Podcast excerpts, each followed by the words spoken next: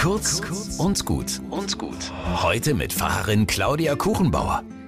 Draußen ist es kalt. Noch drei Tage bis Weihnachten. Ist euch schon warm ums Herz? Mir ist warm ums Herz geworden, als ich diesen Witz gehört habe. Eine junge Frau sitzt im Beichtstuhl und berichtet dem Priester von allen ihren Sünden.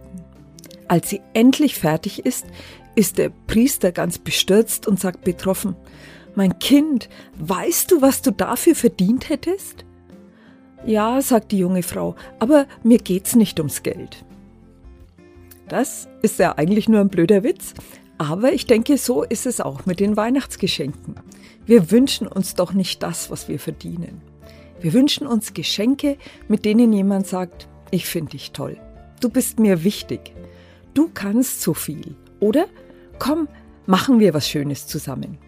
Das sind die besten Geschenke. Sie zeigen, wie wertvoll wir jemandem sind, ohne dafür etwas anderes zu tun, als wir selbst zu sein.